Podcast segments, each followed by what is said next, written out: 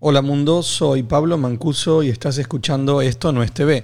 En el episodio de hoy vamos a hablar de los tres temas que están en boca de todo el mundo y se suma como invitado Mihai Krasnianu, CEO de BIM. Vamos.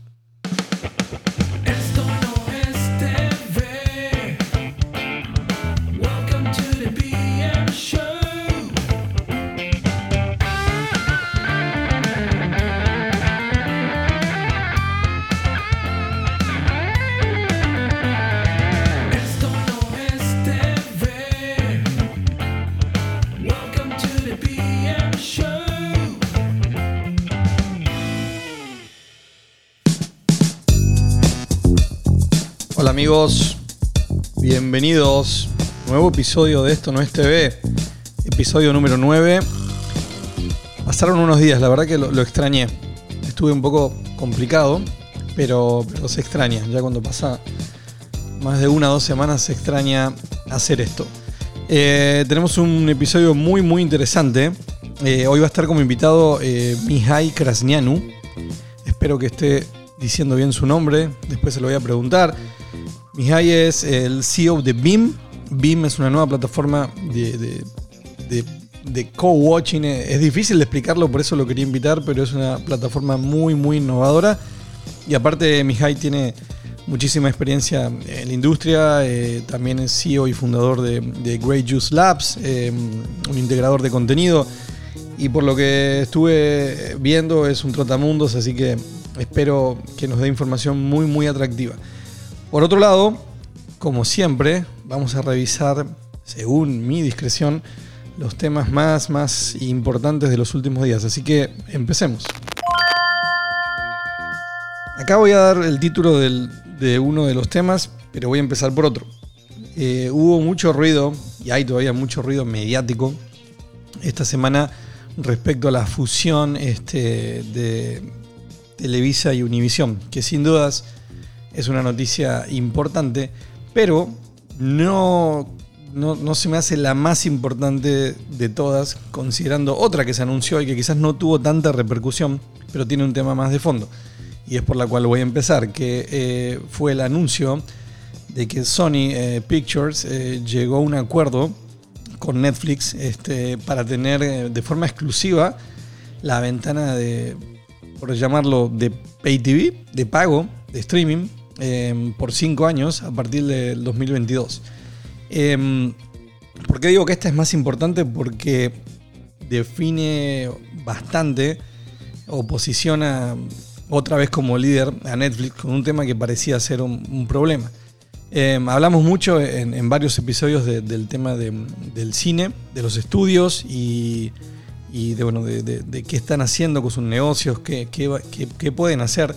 Eh, y vimos algunas cosas raras. Eh, bueno, como cerraron los cines, eh, algunas eh, casas productoras vendieron varias de sus películas a, plataformas, como el caso de Lionsgate, que le dio su película de terror a Run a Hulu. Paramount, que también lo hablamos en otro episodio, por ejemplo, le dio a Amazon, le licenció Un Príncipe en América 2, que dijimos que raro porque la hubiesen dejado para, para su plataforma propia, ¿no? Para Paramount Plus. Y también, por ejemplo, Paramount le licenció este, El Juicio de los Siete de Chicago a Netflix.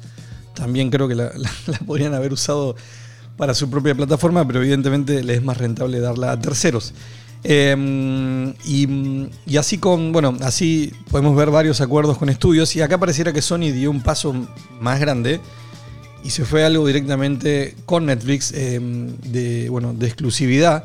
Eh, ¿qué, es lo que, ¿Qué es lo que involucra este acuerdo?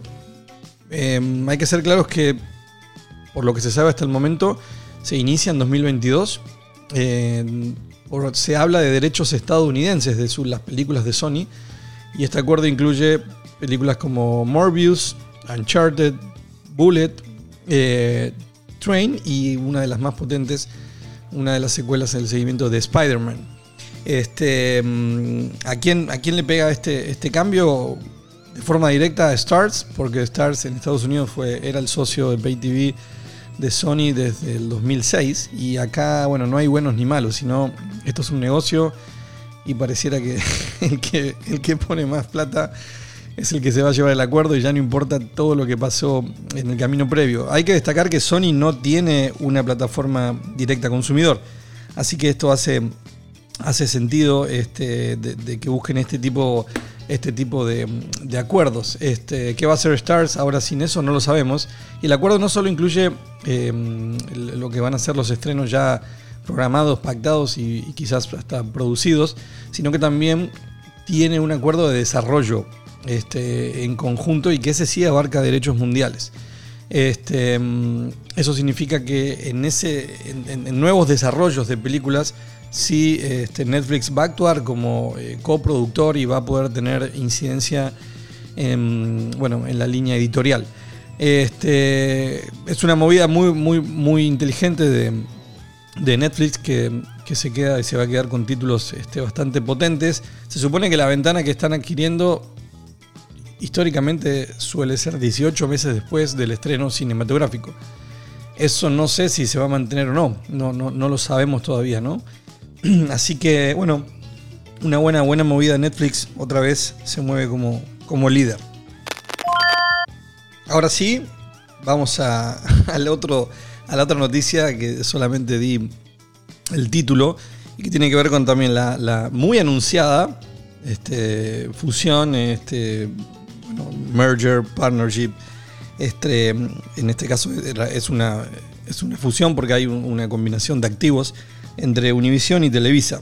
Este, em, hay que partir porque son dos de los más grandes productores de, contenido de, de habla hispana y ya con esta nueva con esta nueva fusión diríamos que es el más grande eh, fácilmente se puede hablar de que es el, el productor más grande del mundo este, de contenidos Es- siempre han sido socios no siempre han coqueteado así que no sorprende tanto por ese lado, pero sí es una noticia grande, es una noticia fuerte. Eh, se lo ve como una estrategia in- inteligente de, integración vertical, ¿no? Y algo que, yo posteé en la semana es que, bueno, que, determina más control. Eh, una tendencia en este tipo de uniones es que las plataformas necesitan adueñarse de los proveedores de contenido, controlar los estudios y, y manejar la distribución. Eh, lo que se anunció es que ellos van a ir a- a- al streaming. Qué novedad. Este, van a ir a apoyar el streaming, este, van en busca de 600 millones de, usuarios de, habla hispana en el mundo, que de esos 600, 190 están en Estados Unidos. Pareciera que hay un, camino incipiente de, de oportunidad en lo que tiene que ver en el streaming en español. En conjunto eh, ya reúnen 86.000 horas de, de contenido, eh, pero más allá de lo que tienen hoy como contenido, la gran pregunta es qué van a producir, ¿no? ¿Cómo van a cambiar este, qué van a hacer nuevo, ya que si vamos o consideramos, por ejemplo, cuál es la posición de algunos experimentos de streaming de Televisa, por ejemplo, en México, justo también esta semana publiqué un informe de, de, de CU, eh, donde se muestra la participación de las plataformas de video en México, y bueno, Netflix tiene un 75% del mercado, o sea, un porcentaje abrumador. Prime Video está en segundo lugar con el 8.5. Eh, ahí hay que destacar que, existe también eh, aquí en México eh, el servicio de Amazon Prime, ¿no? donde aparte de video recibes otros beneficios. Eh, no son clientes que pagan solo por video. Disney Plus con un 5.3, después HBO con un 4, claro, y Blim tiene el 1.9% del mercado. Es decir, estamos hablando de una marca muy, muy, muy líder localmente y en Latinoamérica, pero que sin embargo no logró destacarse con su oferta de, streaming eh, en México. Entonces la, la gran pregunta es, ok, sabemos todo el poder, todo el contenido que ya van- pueden tener, pero ¿cómo va a responder eso mm, eh, pensando hacia el futuro? ¿no? ¿Qué, va- qué- qué- qué van a producir? ¿Qué, van a hacer? Este, no es fácil meterse al negocio del streaming, pero bueno, es una unión que a mí se me hace lógica y, bastante inteligente, así que les deseamos mucho éxito y, los iremos siguiendo de cerca. Último tema, y ya, ya casi empezamos con mi high. Eh, también en la semana publicó un informe de, Pentera, Pen- eh, espero decirlo bien, una, consultora o una compañía de, de business intelligence que no- yo personalmente no conocía, eh, pero un informe muy muy interesante sobre el comportamiento de los latinos con los servicios de streaming de video.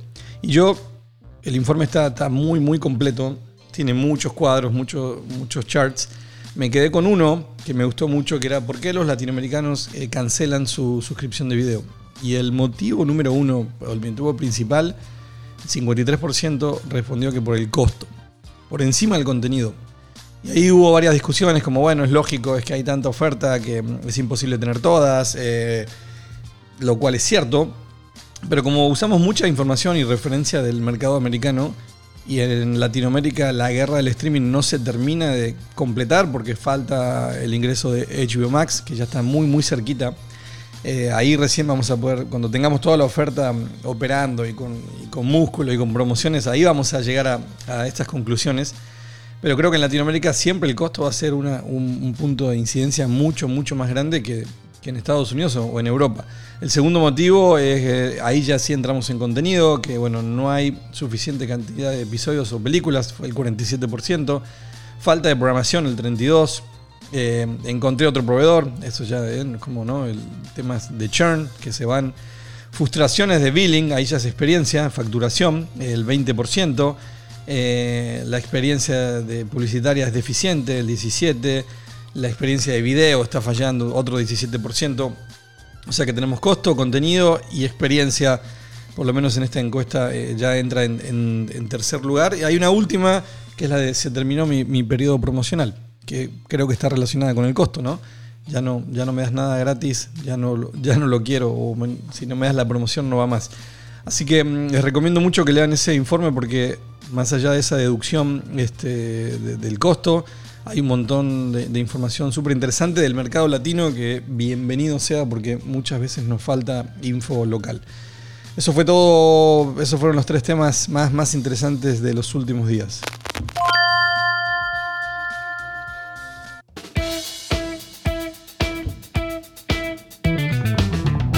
Bueno, llegamos al momento más importante, el momento del invitado. Y va a estar hoy con nosotros Mihai Krasnianu. Este, si pronuncio mal el nombre, me disculpas.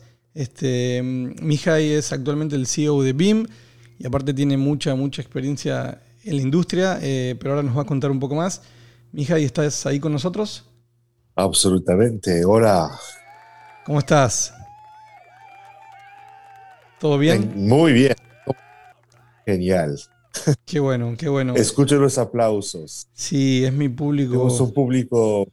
virtual.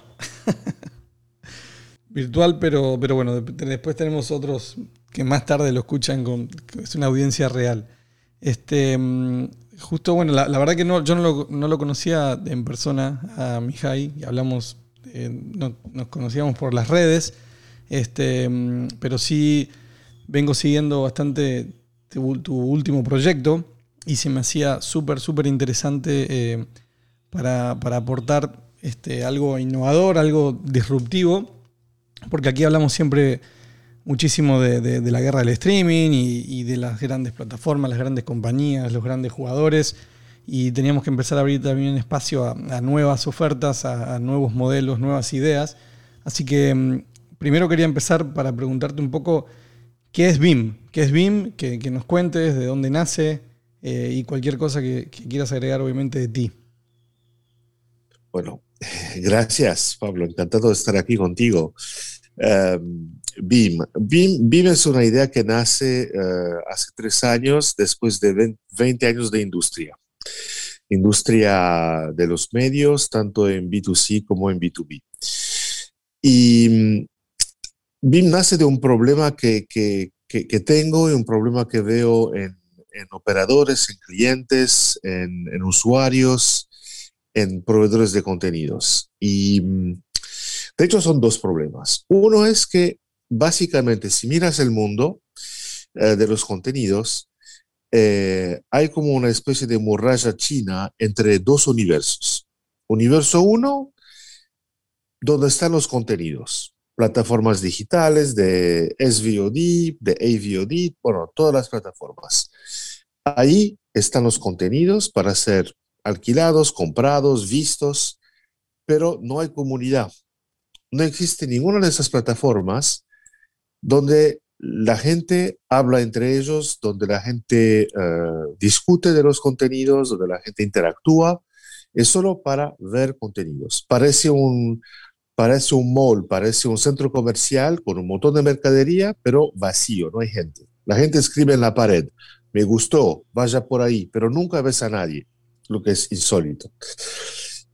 Eh, la segunda parte del universo es lo opuesto, es donde la gente comunica, discute, charla, debate, eh, se contradice. Es todo Internet, es Reddit, es Facebook, es, es todas las redes sociales donde las- la gente habla apasionadamente de los contenidos que ha visto, de la película, de los documentales, de las series, pero no los puede ver. Tiene que ir a verlos del otro lado de, de la pared. Y eso siempre me, pareció una cosa súper, súper, eh, eh, digamos, más allá de molesta, eh, como una pérdida total de oportunidad de conectar contenido con comunidades y viceversa. BIM quiere, por un lado, eh, resolver este problema, licenciando, licenciando contenido eh, de majors y de independientes y de grupos de medios, eh, por un lado, y por otro lado, creando herramientas sociales para que la gente y las comunidades puedan interactuar con este contenido, pueden interactuar entre sí y hablar, y además monetizar todo lo que hace una comunidad, que es enriquecer, este, eh, programar, eh, este, imaginar cosas, pero mo- monetizarlos solamente porque estas comunidades pueden ofrecer selecciones de contenidos a la gente que no conoce tanto. Entonces, es todo un ecosistema que estamos construyendo ahí entre comunidades y contenidos. Y obviamente con la posibilidad para los proveedores de contenidos y los, y los distribuidores de interactuar con esas comunidades y viceversa. Claro.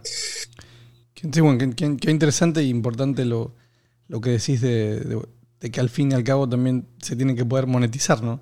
Pero ahora, a medida que lo ibas contando, sí creo que uno como usuario, por ejemplo, no sé, hay ciertos eventos importantes que, que al final uno está más tiempo pendiente de Twitter de, de lo que está pasando en vivo en la pantalla, ¿no?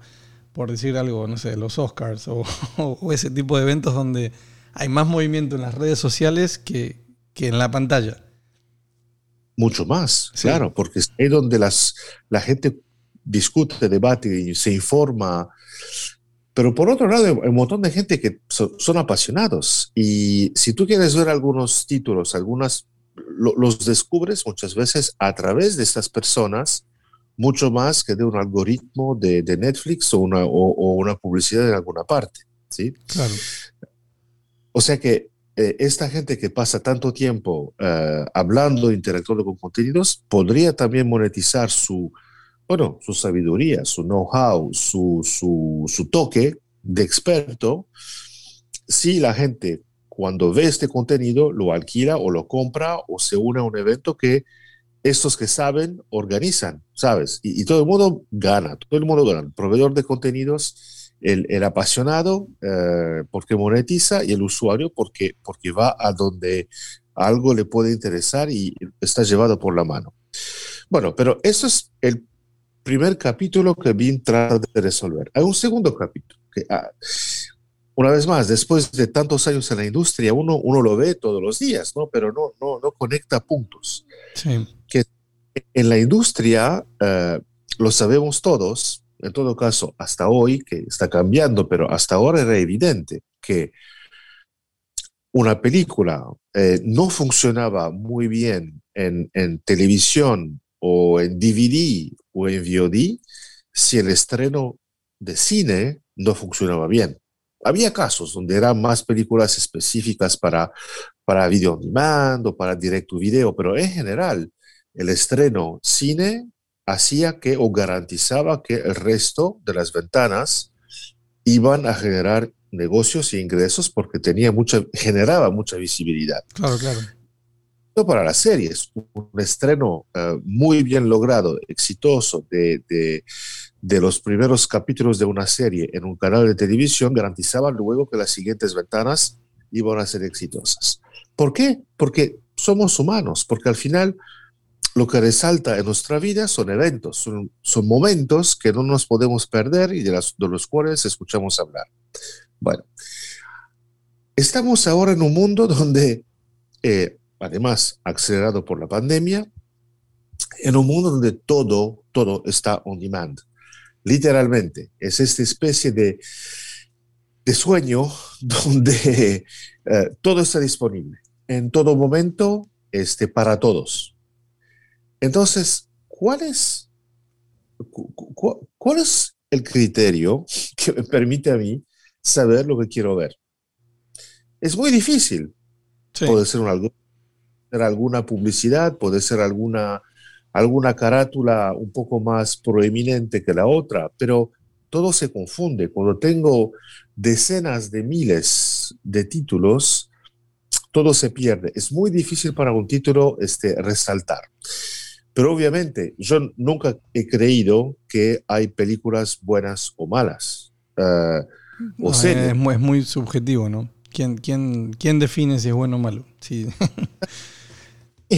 eh, hay películas o series que encuentran o no encuentran su audiencia y que definen si esta audiencia es importante o no es importante en cuanto a tamaño. Pero al final es como en la vida. Eh, hay parejas que uno dice, pero no me imaginaba esta persona con la otra, pero al final sí, se aman y es genial. ¿no? Eh, es así. Entonces, eh, BIM también salió de esta idea de decir, tenemos que eh, generar eventos a partir de contenidos ya existentes, que sea estrenos, pero también elementos de catálogo. Claro. ¿sí? No, no sé cómo se diría en español, pero el eventify, ¿sabes? O sea, e- even- eventificar. Eventificar. No sé si hay un término y, y también es nuevo, ¿no? No sé Un si poco en inglés. Sí, Entonces, BIM permite esto, es- y de hecho es la primera funcionalidad con la cual nos hemos lanzado, que permite tomar una película o una serie o un- un- una pieza audiovisual, Ujú. Ponerla en una pantalla eh, de computadora o digital, ¿sí? Y tener invitados que están en cámara, en vivo, viendo esta película y un montón de gente que está en la audiencia. Es lo mismo que tuviéramos en una sala de cine donde tendríamos un, un panel de invitados que están ahí sentados en el escenario, eh, con una película que pasa por detrás y con la gente en la audiencia, ¿sí? Ok. Eh, O sea que ahí ustedes son es como tres elementos. O sea, uno el contenido, porque claramente sea estreno o, o- o catálogo, librería, por un lado, el, el vivo, que es no solo la transmisión del contenido, sino la participación de estos, pueden ser los actores, pueden ser el director, pudiese ser una band premier, ¿no? Por decirlo. Este, y luego la audiencia. Es decir, esta parte que mencionabas al principio. Uno, el consumidor, de, de- de, bueno, de gustos similares o como fuese. Es como unir esos tres mundos. Exactamente, exactamente. Y esto crea una cosa única. Crea este, esta emoción, este sentimiento que uno tiene cuando fue a un concierto, cuando fue a un evento donde pudo ver una estrella, un actor, un director, Claro. este, interactuar con, con esta persona. Y además pudo interactuar con la gente que está sentada al lado de, de- de uno, ¿no? Y viendo una película donde este, este actor aparece también. Eso hace una cosa que, wow, estuve ahí, lo recuerdo, fue un momento fuerte, porque todo ocurrió al mismo tiempo. Bueno, y esta experiencia, uno dice, pero bueno, pero eh, se puede hacer. Lo haces con Zoom, lo haces con Sí, Neo, claro, pensaba como, sí, uno pensaría, bueno, es un webinar, no sé. es un webinar. Bueno, pero al, al final no, no es así, porque un webinar es un, es un, e- e- es una sala de conferencias, totalmente otra cosa. No, Claro. no es una sala de decir donde está el contenido al mismo tiempo que la gente en cámara y todo el mundo en el chat. La experiencia, o sea, parecen detalles pequeños, pero al final es lo que cambia todo, ¿no? Y a eso si agregamos el tema de que la película tiene que ser en perfecta calidad, en Full HD, eh, tiene que ser protegidas por DRM, quizá que tenga que tener también watermarking, eh, y que tiene que tener súper sincronizada, casi a los milisegundos, eh, para todo el mundo en la audiencia, más para la gente en cámara, porque si no, estamos en espacios distintos. Claro, sí, se pierde Pues- esto, eh, se pierde ese punto de conexión, esa magia que, que- que genera el hecho de que realmente todo esté en vivo y perfecto. Exacto. Y, esta, esta plataforma hoy no existe y la construimos, es lo que, lo que hicimos. ¿sí? Y es esa la experiencia que, que- permite vivir hoy día. Wow. Bueno, y no, no es. No suena como un desafío este, menor. Y esta, digamos que es la. Esta, el Eventify, ¿no? El, el eventificar es como la, bueno, la, la funcionalidad primaria con la que están hoy lanzados al mercado. Sí, hoy día, bueno, eh, hemos, digamos, un poco el proyecto que eh, empezamos los desarrollos y el trabajo a- en el 2019. um, tuvimos la versión alfa eh, literalmente hace un año, en, en- en abril del, del año pasado. Muchos dirían, bueno, qué, qué casualidad, ¿no? Con la pandemia, pues sí, ahí estamos, no lo hemos previsto. Eso, es lo- eso es lo que, eso es lo que te iba, te iba a preguntar ahora, este, justamente de un poco de dónde venía, porque pareciera como que, que la pandemia en ese sentido este, amplificó esta necesidad de, de otro tipo de conexión que no sea la 100% presencial, ¿no? Em, y en eso, justo, bueno, durante el año pasado y este año se empezó a hablar mucho de, de la tendencia de, de, bueno, de watch parties o co-watching, que básicamente es esto de, de ver algo en conjunto con personas en distintas locaciones. Entonces es como realmente, y sé lo que lleva de tiempo un desarrollo de estos, así que obviamente te creo que es previo, pero qué, qué timing tan, tan justo con, con esta tendencia que, que está creciendo, ¿no? Eh, eh, El timing, el timing fue bastante sorprendente, estoy de acuerdo, pero al mismo tiempo la noción de eh, social viewing, o sea, de, de- de visionado social, Ujú.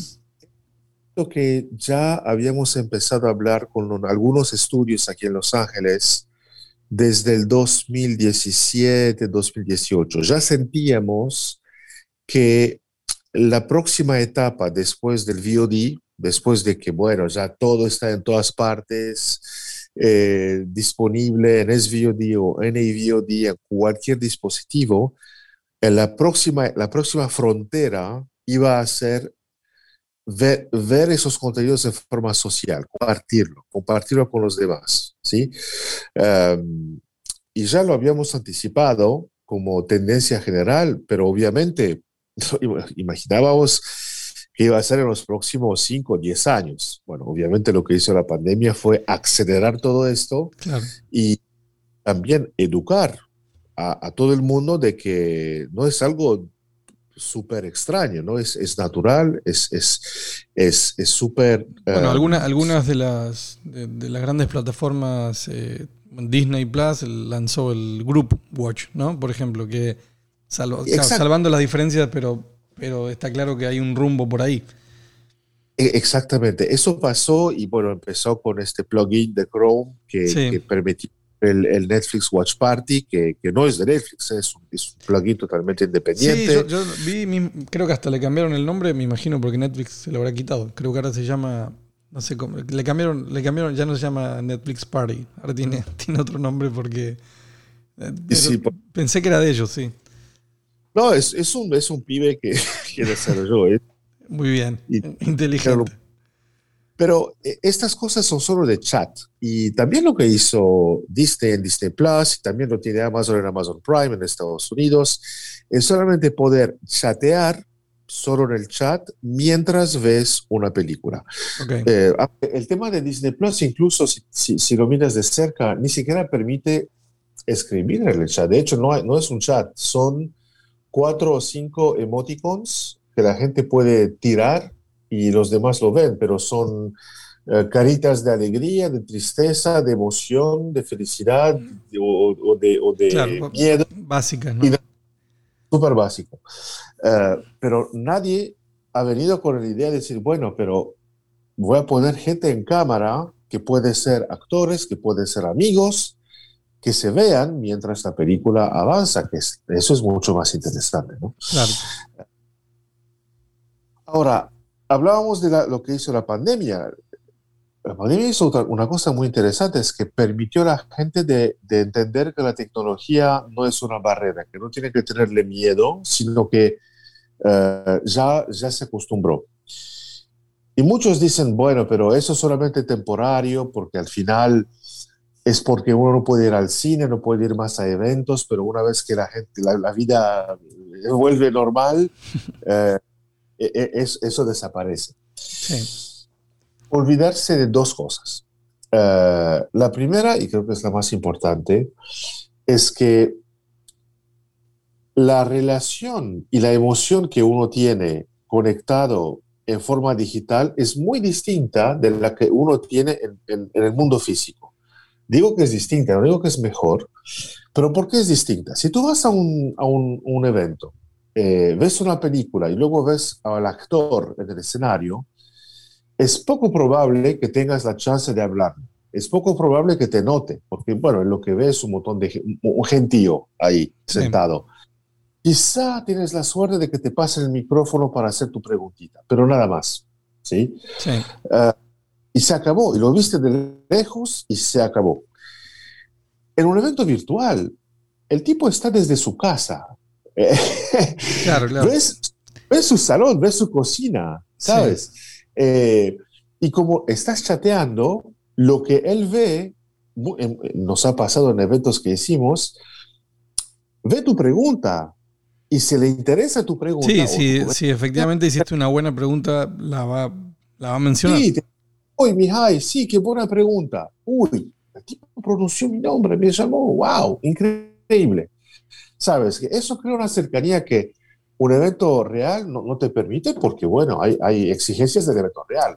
Y por Claro, otra claro. parte, es poco probable que en un evento así, físico, hables con un montón de gente. Va, vas a hablar con dos o tres, pero no mucho más. Sí, no, y también. Ahí en el chat- eh, toda una conversación y te haces amigo con uno y otro le dice una cosa que tú dijiste también y te quedas en contacto, es mucho más, es mucho más social y mucho más fácil. Eso es súper interesante.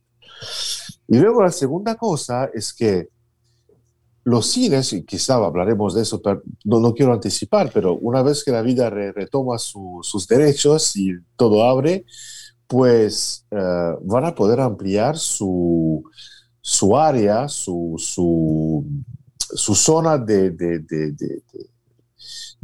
clientes, ¿no? Porque Claro. vas a poder hacer híbridos entre físico y digital. Entonces, la pandemia para nosotros ha sido muy positiva, obviamente, pero muy negativa también. Porque más allá de, de la cosa de, de sí, todo, lo o sea, humano, lo humano. Eh, A veces es difícil para nuestra industria que, a pesar de los cambios, no sufrió tanto como otras, ¿no? Por decir la del turismo, por decir algo. A veces suena Eh, un poco eh. empático decir, no, es que la verdad que para nosotros fue un buen año. O sea, porque hay tanta gente en el mundo mal, pero uno, lo, uno trata de decirlo desde la perspectiva de la industria, ¿no? En la industria, to- totalmente. Sí. Y, y finalmente, eh, también fue malo para nosotros a nivel de industria porque aparecieron, o sea, como después de la lluvia, este, aparecieron plataformas y tecnologías de todo tipo de, de, de- de- de- de- de ideas para hacer eventos online. Pero obviamente ni- ninguna, o sea, todas salieron con tres meses de desarrollo, o sea, resolvieron un temita, no, no, no soportaban más de 50 personas, en fin. Eh, o sea que... Pero nos- no nos- significa que no puedan salir y venderse este, sin, sin ser lo que son, ¿no? Que eso pasa mucho y, y en especial con un producto que, que de alguna manera tenés que introducir al mercado, tenés que educar. Este, Por- entonces al final es como que algunos quizás eh, embarran la cancha más que, por decirlo Esa es la- futbolísticamente, sí. la palabra de Argentina, de hecho, embarrar Sí. la cancha me parece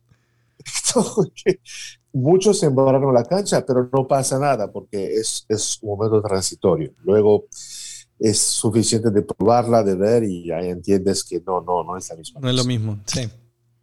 Entiendo. Mira, justo, sí, respecto a, te, te iba a preguntar también este, no, no solo por este proyecto actual, sino por tu, por tu experiencia, este, eh, ¿cuál era tu visión respecto a justamente a la industria del cine, no? Este, aparte tú que estás cerquita de, de Hollywood, que pareciera ser la más afectada, o no, quizás estamos en un momento de, de reconversión o lo que acabas de decir, quizás hasta van a descubrir que tenían más mercado del que pensaban. Eh, tenemos a los grandes estudios haciendo experimentos, ¿no? Desde Warner Bros., que, que- pareciera que fue el más, más agresivo y dice, no, voy a salir en simultáneo en cine y en HBO Max, aunque ahora dijeron que eso va a ser solamente un año. A otros, como no sé, Paramount, que lo van a hacer a los 45 días, pero al final la, la ventana de cine se estrujó o desapareció. Pero en algunos experimentos, según los resultados que se están viendo, como por ejemplo Godzilla, que, que ha, que ha sido el- creo que la película que mejor recaudación tuvo desde la pandemia, que pareciera que sí igual hay espacio para, para un segmento de gente que efectivamente quiere ver la película desde su casa. Más allá de la situación de la pandemia, evidentemente hay algo que ahí que, le encuentra atractivo. Entonces, ¿cómo, cómo, cómo, cómo ves vos esta crisis de- de Hollywood y para dónde crees que va a ir? Este, ¿Sí crees que los estudios se van a quedar con este multimodelo o no? Yo soy un tipo muy optimista, pero soy pesimista para un par de cosas. Eh, tomemos un poco de distancia. Lo- los estudios buscan dos cosas y siempre lo buscaron. Recordamos que ¿qué es un estudio? Un estudio es una empresa integrada que va desde la financiación y la producción hasta la distribución y el usuario final. A un estudio le interesan dos cosas. Eh, controlar, eh, controlar el usuario final, si pueden, y este, maximizar sus ingresos y sobre todo sus márgenes. La empresa que más entendió eso fue Disney, obviamente. Eh, controlan el usuario por sus marcas y sus propiedades intelectuales Ujú. Explorar todo alrededor en cuanto a generación de ingresos y de merchandising. No hay, no hay mejor empleado que, que Mickey. Está dispuesto a trabajar las 24 horas. Exacto. Entonces, los estudios, para llegar al usuario final, siempre han necesitado, necesitado algunos terceros. Canales de televisión, este, retailers, tiendas de DVD eh, y obviamente cines. ¿sí? Pero al final, cada uno de esos intermediarios les complica la vida y les pone una distancia adicional entre ellos y el usuario final. Eh, no es que un estudio ama los cines, los necesita. En todo caso, los necesitaba Sí. hasta llegar directamente al usuario final. Y cuando llega al usuario final, como lo están haciendo con las plataformas de SVOD, Disney Plus, HBO Max, etc., ahí obtienen dos cosas al mismo tiempo que, que nunca tuvieron antes. Uno es el contacto con el usuario final con, además, elementos que nunca tuvieron de la parte de- de los cines o de otros distribuidores, que son los datos del usuario final, el perfil del usuario final, el perfil de consumo, todo ese tipo de cosas, el data mining, ¿sí? Claro. Eh, y, y- y el acceso, o sea, si el usuario final se conecta a ellos mismos cada día, eh, saber qué hacen cada segundo y saber qué ponerle su pantalla. Ese es el primer punto. Y segundo, quitando in- intermediarios del medio, eh, obviamente se gana, se gana más margen. Es de hecho pura ganancia casi. Claro. Que cada es, eh, una vez cubiertos los costos fijos, es absolutamente, eh, se evita directamente. De, de ahí un- una parte que es el pesimista que dice, bueno, que los cines sepan que el estudio va a ir directo a su cliente. Claro, claro. Sí, es que cuando uno habla del cine siempre hay un romanticismo, ¿no? Está claro que, que- que hay mucha Sí. gente- Entonces Eh, es difícil y suena como hasta un poco. Yo también defiendo mucho esa postura, porque al final esto es un negocio, y, pero suena un poco mercenario, como no, ¿cómo vas a matar a los cines que fueron tus aliados durante tanto tiempo?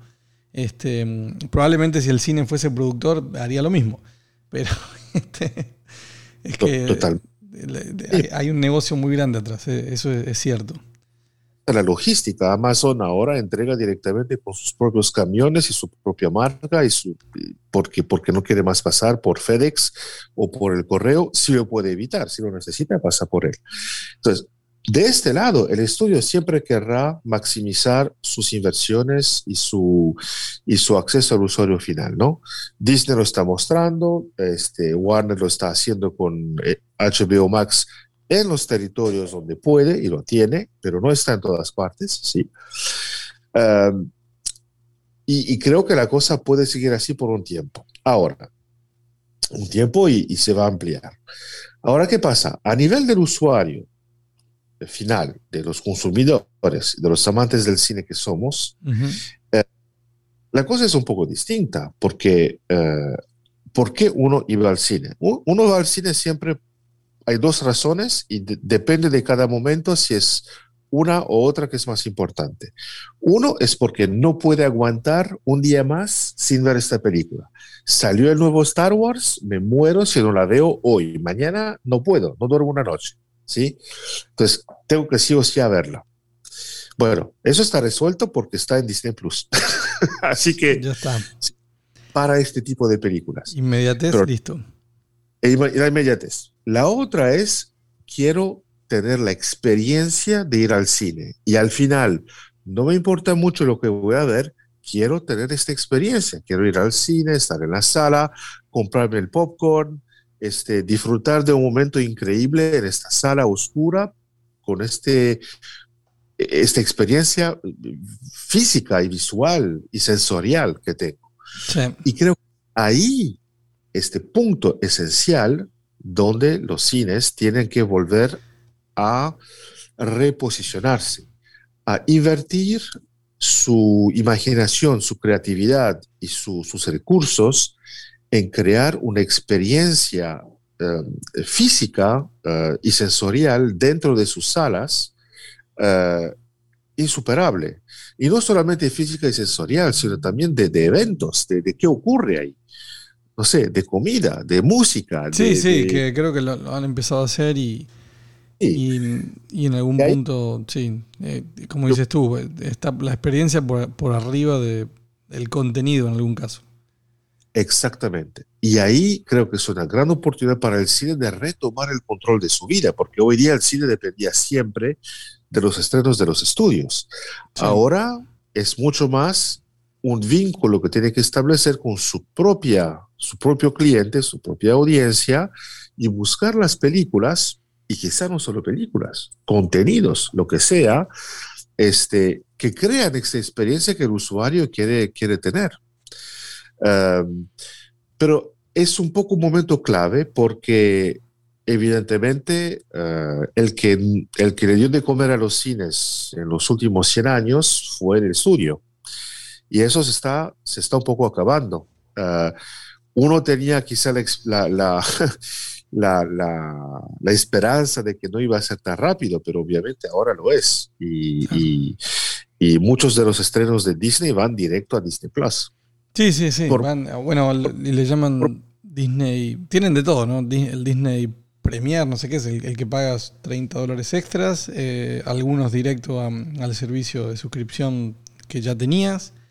Y bueno, y no sé qué harán con los con las grandes franquicias, ¿no? No sé si, si ese modelo aguanta un, un Star Wars o, o Avengers. Ese es como. Imagino que para esos títulos van a- van a postergar hasta que la zona de experimentación esté más, eh, más clara. Pero, pero sí, creo, bueno, la verdad que co- coincido contigo y, me gusta tu, tu punto de vista por tu conocimiento.